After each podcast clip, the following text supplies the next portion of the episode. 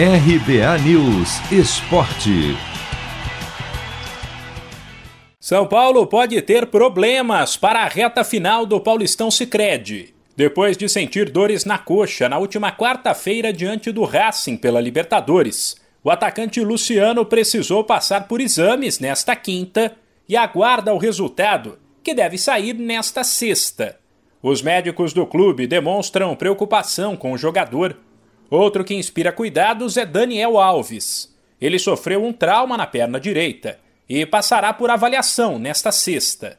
De qualquer forma, é pouco provável que a dupla entre em campo no fim de semana contra o Mirassol, fora de casa, pelo Paulistão Sicredi. Mesmo que eles se recuperem, a tendência é que Luciano e Daniel Alves, para evitar qualquer tipo de risco, possam descansar inclusive da viagem de mais de 400 quilômetros até a cidade do interior. Até porque, mesmo que perca, o São Paulo já garantiu o primeiro lugar da classificação geral da fase de grupos. A boa notícia para o tricolor quanto ao departamento médico fica por conta do zagueiro Valse. Afastado há quase um ano e meio por conta de uma grave lesão no joelho, ele avançou na recuperação e passou a trabalhar com bola no campo com os fisioterapeutas. Ainda assim, não se sabe quando Valse poderá voltar a jogar. 1902 foi um grande ano.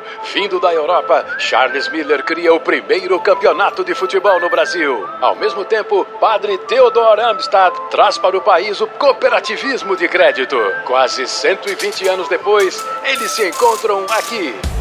Paulistão Sicredi, o clássico dos clássicos. Conheça o patrocinador oficial do Campeonato Paulista e abra uma conta corrente em sicredi.com.br. De São Paulo, Humberto Ferretti.